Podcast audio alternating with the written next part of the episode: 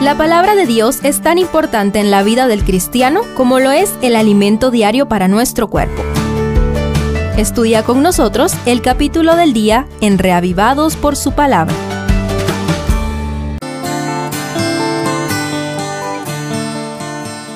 Zacarías 6 presenta la octava visión, la más difícil de comprender. No obstante, todo apunta hacia la certeza de la reedificación del templo y sus alcances para el reino mesiánico. Estudiemos juntos. Primero, una visión difícil de comprender. De nuevo alcé mis ojos y tuve una visión. Vi cuatro carros que salían de entre dos montes, y aquellos montes eran de bronce. El primer carro iba tirado por caballos alazanes, el segundo carro por caballos negros, el tercer carro por caballos blancos y el cuarto carro por caballos overos rucios rodados. Declaran los versos 1 al 3. ¿Te intriga la visión? Pues al profeta Zacarías también, pero la única explicación que recibe está en el verso 5. Estos son los cuatro vientos de los cielos que salen después de presentarse delante del Señor de toda la tierra. Luego se describe cómo salen los carros en distintas direcciones en obediencia a la orden, id, recorred la tierra. No comprendo plenamente la visión, pero te comparto algunas pistas que pueden ayudarnos a seguir investigando. 1. La palabra vientos se deriva del hebreo ruach, que también significa espíritu. 2. La expresión cuatro vientos parece indicar los cuatro puntos cardinales en otros pasajes, como por ejemplo Jeremías 49:36, Ezequiel 37:9, Daniel 8:8 y Mateo 24:31. 3. Algunos ven parecido con la visión del capítulo 1, versículos 8 al 11. Y 4. ¿Habrá alguna conexión con los cuatro jinetes de Apocalipsis 6? ¿Quedaste más inquieto? Tranquilo. El verso 8 nos da la pista más importante quizá. Luego me llamó para decirme, Mira, los que salieron hacia la tierra del norte hicieron reposar mi espíritu en la tierra del norte.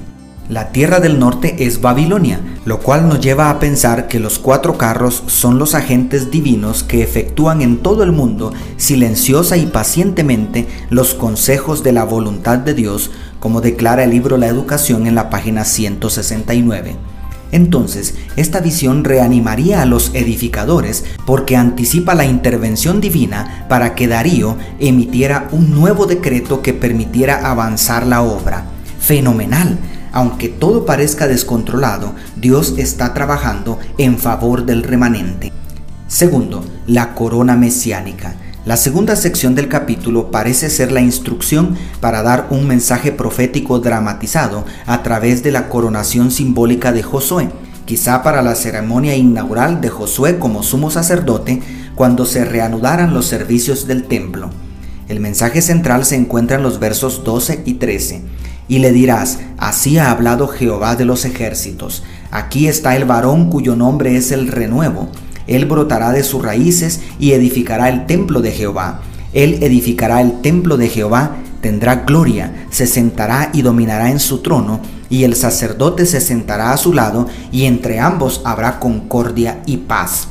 Esta profecía, evidentemente mesiánica, viene acompañada con la promesa del último versículo. Los que están lejos vendrán y ayudarán a edificar el templo de Jehová Así conoceréis que Jehová de los ejércitos me ha enviado a vosotros.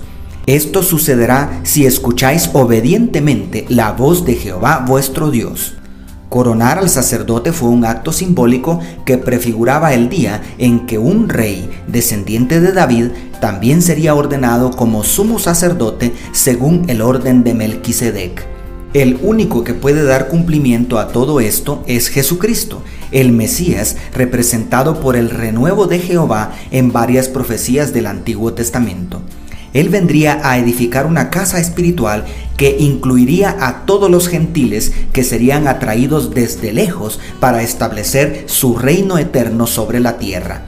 Sin embargo, la promesa era condicional para el Israel del antiguo pacto. Esto sucederá si escucháis obedientes la voz de Jehová. Y nunca obedecieron plenamente el pacto. Por tanto, el Israel del nuevo pacto hereda las promesas y formaremos parte de esa casa espiritual que describen los apóstoles en Efesios 2, 19 al 22 y 1 de Pedro 2, 3 al 5 todos aquellos que obedezcamos la voz de Jehová. ¿Quieres participar de la gloria del Mesías, Rey Sacerdote?